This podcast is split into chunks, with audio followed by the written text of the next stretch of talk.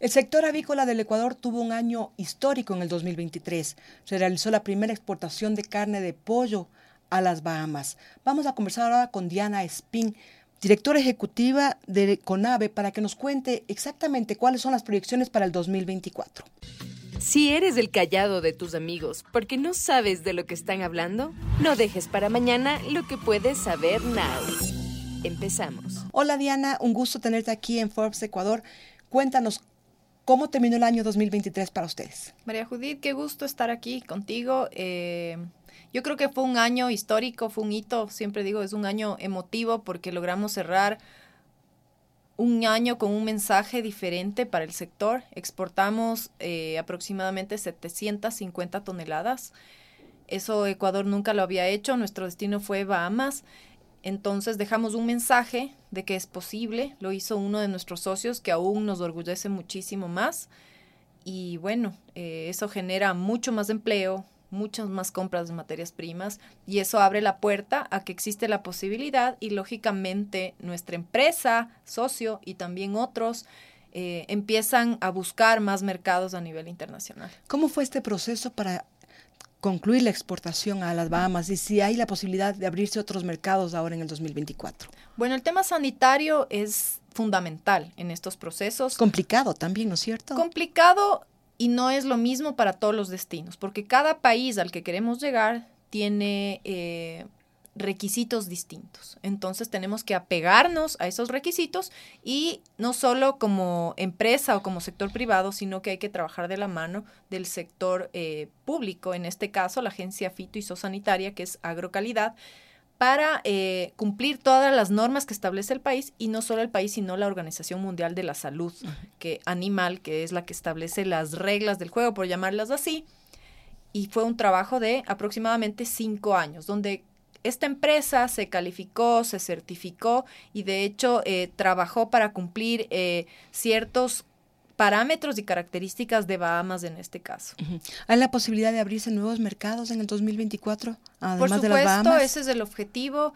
Eh, de hecho, orgullosamente iniciamos con un container de 28 toneladas aproximadamente y el objetivo no era solo abrir este mercado, el objetivo era mantenerse y después de aproximadamente un par de semanas, eh, los compradores de Bahamas decidieron mantener esta compra con un container semanal de 28 toneladas. Entonces ese es el objetivo, crecer y lógicamente ir al Caribe porque ya a nivel internacional sonó el mensaje, se vio la calidad del producto, la calidad del servicio y, de la empresa como tal, porque lógicamente estas empresas donde llega el producto visitan el Ecuador, visitan la empresa, llegan a la industria y verifican las certificaciones, los parámetros, las plantas de faenamiento y lógicamente les gustó. Entonces, eh, ahora hay otros posibles clientes con diferentes características, entonces estamos trabajando en ese tema.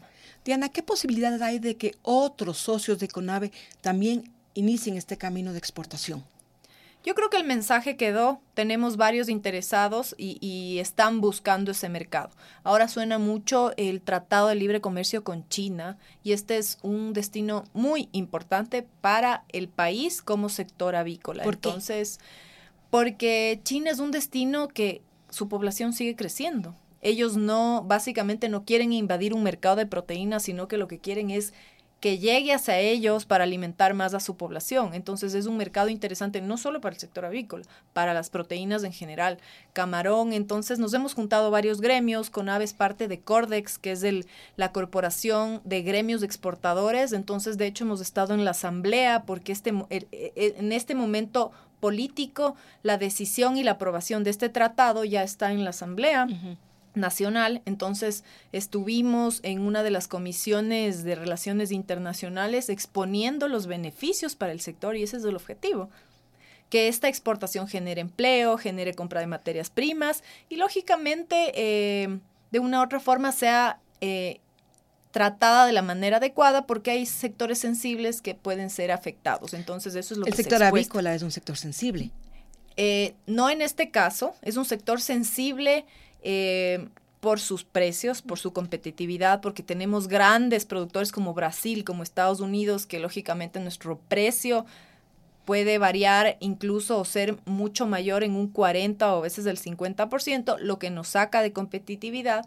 Pero ¿qué es lo positivo de China? Que ahí le falta, le falta producto. Entonces su demanda es muy alta y a veces juegan mucho con los precios, entonces podemos calificar. Actualmente también estamos trabajando con comercio, eh, con el Ministerio de Comercio, para aplicar eh, una política y una resolución que se llama régimen temporal o régimen 21, que quiere decir que tú importas materias primas para producir únicamente productos de exportación con cero arancel y eso lógicamente te permite tener un poco eh, de competitividad mejor a lo que llegaría al mercado nacional. ¿Cuál fue el mensaje que recibieron o que percibieron ustedes en la Asamblea Nacional? Bueno, no estamos muy seguros, ¿no? Hay bastante temor. Yo creo que, que en nuestro trabajo como sector privado y cuál fue el objetivo, un poco eh, socializar los beneficios, porque tal vez a veces hay malos mensajes desde fuera exponiendo que, que no es eh, beneficioso, pero generar empleo siempre va a ser beneficioso. Y incrementar producción, eh, aumentar, eh, digamos, un, producto que no va a afectar a nada nacional, sino que va a, llegar a la mesa de otro, otros países, siempre va a ser beneficioso. Entonces, ese es un poco el mensaje. Estaba el sector de camarón, también estaban la parte de banano, de cacao, porque son los productos emblemáticos del Ecuador y, y orgullosos de decir que ahora somos parte de ese sector exportador con pequeñas aún volúmenes no comparables con el camarón, pero, pero a eso queremos llegar, ¿no? Y con el ministerio, con el gobierno actual, en, esta, en, esta, en este régimen justamente que, que estaba señalando para poder seguir creciendo? Estamos probando ahorita. Creo que ha sido positivo. Eh, ha sido un cambio eh, que no lo hemos sentido, nos ha pasado en otras circunstancias políticas que hay un cambio y es como que se siente un silencio y se para el proceso y nos toca otra vez sentarnos, otra vez socializar, otra vez empezar desde cero básicamente. Y ahora no hemos sentido eso, hemos sentido que el trabajo siguió, nos hemos sentado con la ministra de Comercio, también con el ministro de Agricultura que son como que nuestros pares más importantes para seguir trabajando y básicamente ha sido súper positivo. Entonces esperamos seguir, ¿no? Este es un proceso de día a día, de paso a paso, que se van presentando cosas con agrocalidad igual, porque la empresa y otras empresas le apuestan a la compartimentación. Este es un tema sanitario donde, para entenderlo bien, es como que mi granja o mi parte productiva es una burbuja. Entonces yo cumplo ciertas reglas para que nada entre y no ponga en riesgo esa producción. Entonces yo expongo al país destino y digo, bueno, yo soy parte de un compartimento y no tengo este, esta enfermedad, tampoco evito esta, este uso de antibióticos y ciertas características, ¿no? Entonces este es un proceso, como te digo, sanitariamente nos ha tomado cinco años y es muy posible que a finales del 2024 o inicios del 25 tengamos este compartimento. ¿Y qué significa tener este compartimento ya en cifras, en datos, en más cosas que en Cifras, más que en cifras, es una carta de negociación donde yo puedo ir a otros países y decir, mira, yo tengo un compartimento, este es un requisito sanitario aprobado por la organización. Con todas las medidas de seguridad. Con las medidas de seguridad que garantizan que mi producto no tiene esta enfermedad, cumple estas características. Por favor, conversemos para yo poder meter mi producto en tu país. ¿Y a qué países podría llegar ese producto? Nuestro gran objetivo es Chile. China. Ah. Chile, China, Argentina, extendernos a nivel de Caribe, se están preguntando otras, otras islas, un poco el Caribe como Dominica y demás, pero es un proceso de homologación sanitaria que se llama técnicamente, donde agrocalidad China, agrocalidad Dominica, se sienta con agrocalidad Ecuador y dice, a ver, ¿cuáles son tus requisitos? Negociemos o esta es mi situación como Ecuador, abramos este mercado así, acéptame eh, este, este tipo de, de, vacunación o, estos detalles mucho más técnicos y sanitarios. Entonces, estas 700 toneladas que fueron exportadas a las Bahamas, ¿cuánto significó en dólares? Eh, significaron eh, un número mayor a 2 millones de dólares suena poco si comparas con otros sectores, pero lógicamente es un hito para el Ecuador y el objetivo es seguir creciendo. Siempre nos dicen y nos preguntan cuánto más pueden crecer, cuánto empleo va a generar. En el tema de exportación no puedes dar una cifra específica porque siempre el objetivo es seguir creciendo. Entonces, ¿cuál es un, dato importante del sector? Si tú ves eh, el último censo, que es del 2015, que no es reciente, pero que nos da una idea, cuando tú levantas un dato, eh, te hablan siempre de las aves levantadas en ese momento y la capacidad de la granja. Entonces, normalmente, y todas las granjas del Ecuador están usadas en un 70-80%. ¿Con qué objetivo? De poder crecer sin invertir, por ejemplo, porque ya tiene una capacidad que puede ser aumentada. Entonces, es necesario un censo ahora, entonces. Necesario un censo, lo están iniciando eh, ya la parte un poco de elaborar la metodología como va a ser. Estuvimos en el Ministerio de Agricultura y ya hay los fondos internacionales, se presentó este proyecto y ese es el objetivo, levantar este censo. ¿Y cuánto cuesta levantar un censo? ¿Cuántos necesitan de inversión? cuentan ya con los fondos internacionales para eso. Bueno, el, el, censo, no tengo el dato exacto porque el censo que va a hacer el ministerio no va a ser avícola, sino agropecuario. Ya.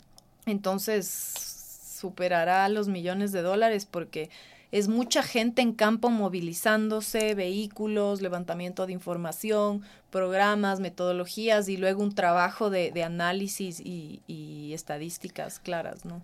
Al principio señalaste claramente que uno de los dolores de cabeza que tiene el sector avícola es la, competitividad por la cantidad de aranceles que tienen aquí ustedes. ¿Cómo se enfrentan a la competitividad en otros países, con otros países?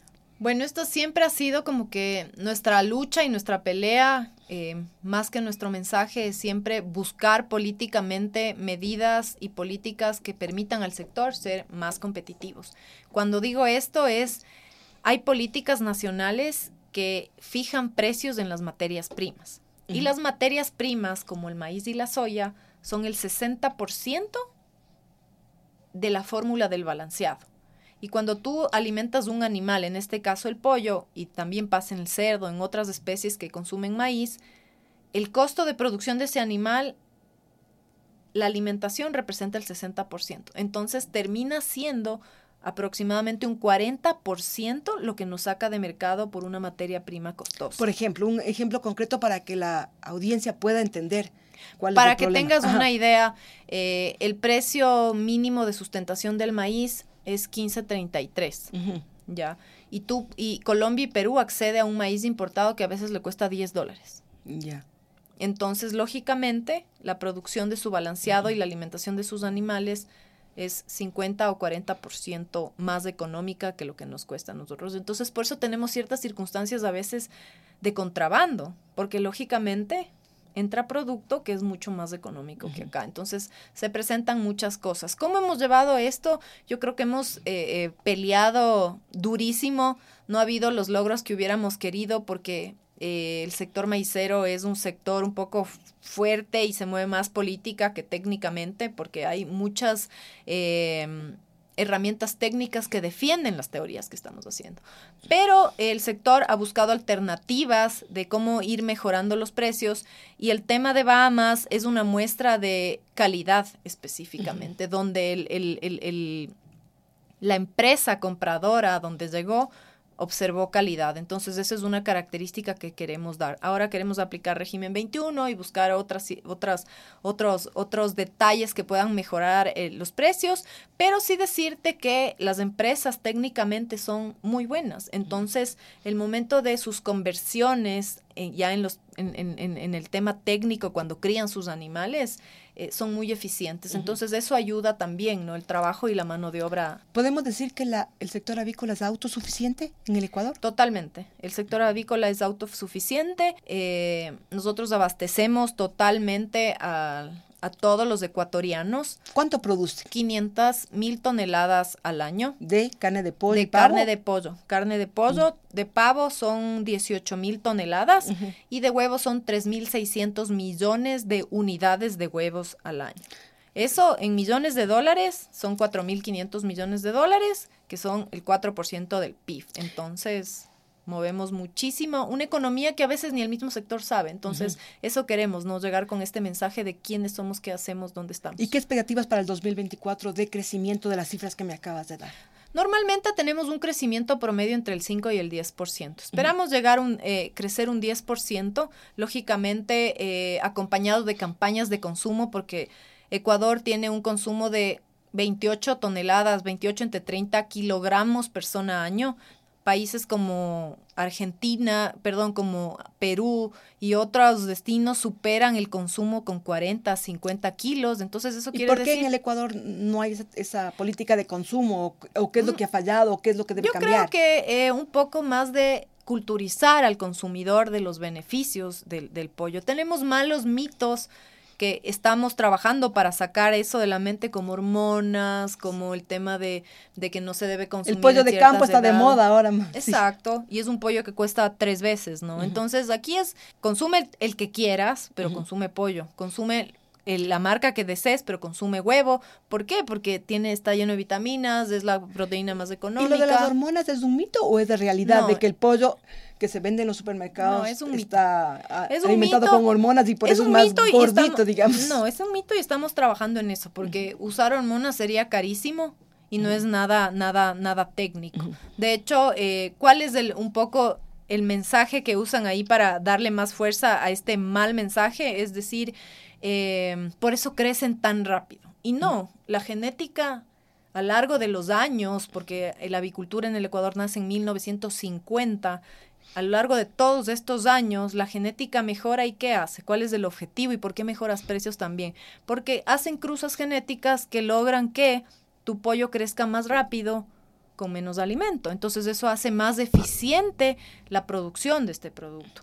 Entonces ahí no hay hormonas, y eso pueden probarlo. Pero de hecho nosotros como CONAVE queremos trabajar en ese mensaje porque a veces vas a un pollo y, dice, no, este sí no tiene hormonas. Entonces, no me está hablando directamente mal. El marketing entonces. Exacto, es, es una publicidad engañosa y es una competencia desleal. Exacto. Entonces, hay que trabajar en eso, ¿no? Y el objetivo es culturizar eso, porque finalmente el que decide es el consumidor. Entonces, ¿qué queremos como sector? Un producto siempre de calidad, porque está certificado, porque trabajamos en eso, pero sobre todo un producto económico al que tú puedes acceder. Tú decides dónde comprar, pero nosotros queremos garantizar que donde sea que compres haya un producto ¿Y sano es posible de eso? Es posible. ¿En el 2024 será posible esa garantía? Yo creo que poco a poco. Es un trabajo eh, de día a día. Yo creo que en los últimos seis años que yo debo en, en la corporación hemos logrado incrementar y dar el mensaje de los beneficios de nuestros productos avícolas. Tenemos un Día Nacional del Pollo, un Día Nacional del Huevo, trabajamos para que el pavo se consuma durante todo el año. Entonces yo creo que es posible. Hay países como Colombia, otras referencias, donde tienen mucho más recursos para estas campañas de publicidad, pero lo, han logrado. Entonces es un tema de día a día, ¿no? No puedo ir hoy con un mensaje y mañana ya no. Entonces es un trabajo de, de conciencia, de ir a los pediatras, de ir a los doctores, de ir a las escuelas, de ir a los niños. De, de hormiga, de hormiga, de hormiga de día a día y es un trabajo que cuesta, ¿no? Es un trabajo. ¿Cuánto están invirtiendo ustedes para Nosotros tenemos una inversión baja y de hecho por eso estamos ahora promoviendo una feria que es Proteína Viva y nuestro objetivo es eso, generar recursos para promover el consumo de proteínas. ¿Cuándo sería esta feria? Esta feria va a ser el 29 de febrero, 1 y 2 de marzo, ya ahora estamos en Quito? 2024, aquí en Quito, queremos darle fuerza a Quito también. Tenemos ya más de 60 marcas ahí. Toda la información está en la página de Conave, www.conave.org. Pueden acceder, pueden buscarnos, pueden llamarnos. Es súper interesante y nuestro objetivo es ese, decirte todos los beneficios que, eh, que tiene consumir proteína, quiénes somos parte de esto. Va a haber una feria alimentaria donde tú vas a tener cómo ah, eh, acceder y comprar eh, productos y proteína animal específicamente, también ver quiénes están en la, en la, parte comercial y va a haber un espacio de charlas académicas, no tan técnicas, sino como transversales y mucho más amplias. ¿Cuántos empleos directos generan? Nosotros generamos alrededor de 300 mil empleos y hablamos de 300 mil empleos porque es un sector que consume el maíz de esos 100.000 agricultores que se dedican a producir maíz y soya. Entonces, si no existiría el sector avícola, ¿quién les compraría ese maíz? Claro. Y ese maíz es usado para el sector balanceador, que igual genera un buen número de empleos, y todo eso es usado para consumir al sector avícola como tal. ¿Cuántos días de la semana, Diana, consume pollo? Yo consumo al menos cinco días de la semana. Y, huevo todos los días, dos diarios. Dos diarios. Sí. Sí, ya. Tenemos una vocera en nutrición donde está confirmado y verificado que de hecho puedes hacerlo más. Puedes sustituir tu proteína a la noche con dos huevos más. Simplemente tiene que ser balanceado y ese es un poco el objetivo. Así que cuando quieran una vocera que, que, que responde esas preguntas, porque ese es nuestro lema, eh, que los profesionales lo hagan, ¿no? Entonces, siempre estamos aliándonos con médicos, con el Colegio de Veterinarios cuando hablamos de bienestar animal, para que todos los temas tengan un fundamento técnico y no sea solo un mensaje repetitivo, sino un mensaje con, de un profesional. ¿Cuánto esperan exportar en el 2024? Bueno, al menos serán las 750 toneladas, ¿no? Pero esperamos al menos duplicar o triplicar esa cifra y seguir buscando mercados. Entonces, trabajaremos. ¿Y el 2024 con cuánto factu con cuánto en ventas? Si lograron 4 mil millones en el 2023, un crecimiento del 10%. El 10%. Sería, sería más o menos. Esperamos crecer al menos unos. A unos 5 mil millones, tal vez. Tal vez, pero eso es como un promedio que se mantiene, ¿no? Esperamos seguir creciendo y claro, ese, que esa exportación siga generando más empleo, que, que es algo que necesita el Ecuador y esta, este movimiento económico también genera divisas, empleo, mensajes y demás. Entonces, vamos por ahí. Creo que las puertas del Estado están abiertas, estamos conversando y queremos seguir trabajando en todos esos temas. Diana, con la campaña que están llevando a cabo ustedes, ¿podrías decir, por ejemplo, que sí se ha incrementado el consumo de pollo y huevos en el Ecuador del 2020 al 2023? Sí sentimos un incremento y sentimos sobre todo esa capacitación muy a modo de redes del consumidor como tal. Entonces ya conocen que hay un día del pollo, un día del huevo, estamos invitamos normalmente a marcas ya un poco más comerciales para que ellas pongan lo que quieran poner de promoción, pero promuevan de una u otra forma. Entonces, sí sentimos ese incremento. Lastimosamente, la pandemia redujo, de hecho, la producción porque se afectó, ¿no? Como a todos los sectores, no solo el avícola, pero ahí estábamos creciendo como que mucho con, con, más rapidez, 5% anual, y se dio un retroceso en el, en el año de la pandemia. Entonces, nos estamos recuperando, ha habido otros temas políticos, huelgas, y también hubo el tema de la guerra porque afecta el tema del, del, de los commodities y la importación de materias primas de, de otros países, eso afectó, aumentó los precios, pero ahí estamos, no hemos parado, Creo que nunca se ha sentido falta de proteína en la mesa, ni en la pandemia, ni cuando nadie había en las calles. Nos encargamos de, de eso, de, de, que siempre exista la, lo que necesita el, ser humano, proteína animal. ¿Cuál es la preparación del pollo que más te gusta a ti? ¿Cómo lo consumes? Al horno. Al horno. Sí, al horno. ¿Nos puedes dar una recetita aquí para que la gente... bueno, yo siempre hago como que dejarle toda la noche en jugo de naranja con sal y un poquito de especias y al día siguiente va al horno a temperatura baja por unas cuatro horas y queda buenísimo. ¿Y la mejor forma de consumir el huevo cuál es? ¿Revuelto, frito, de todas las formas. duro? De todas las formas, lo importante es, y siempre yo estoy repitiendo el mensaje de la profesional, que es mezclarlo con vegetales, evita como que mezclarlo con grasas un poco más saturadas, como que mejorar la calidad, porque a veces satanizan el huevo, pero el problema es con qué lo mezclas. Le fríes con otro tipo de producto más con más grasa, entonces lo ideal es siempre sano, ¿no? Y ya para finalizar, cuéntanos qué es primero, ¿el huevo o la gallina? no sé, pero qué será. Creo que la gallina. Bien, muchísimas gracias, Diana Espín, por haber compartido con nosotros este espacio en Forbes Ecuador. Ella es, es, directora ejecutiva de la Corporación Nacional de Avicultura del Ecuador, CONAVE. Nos ha acompañado hoy aquí en Forbes Ecuador.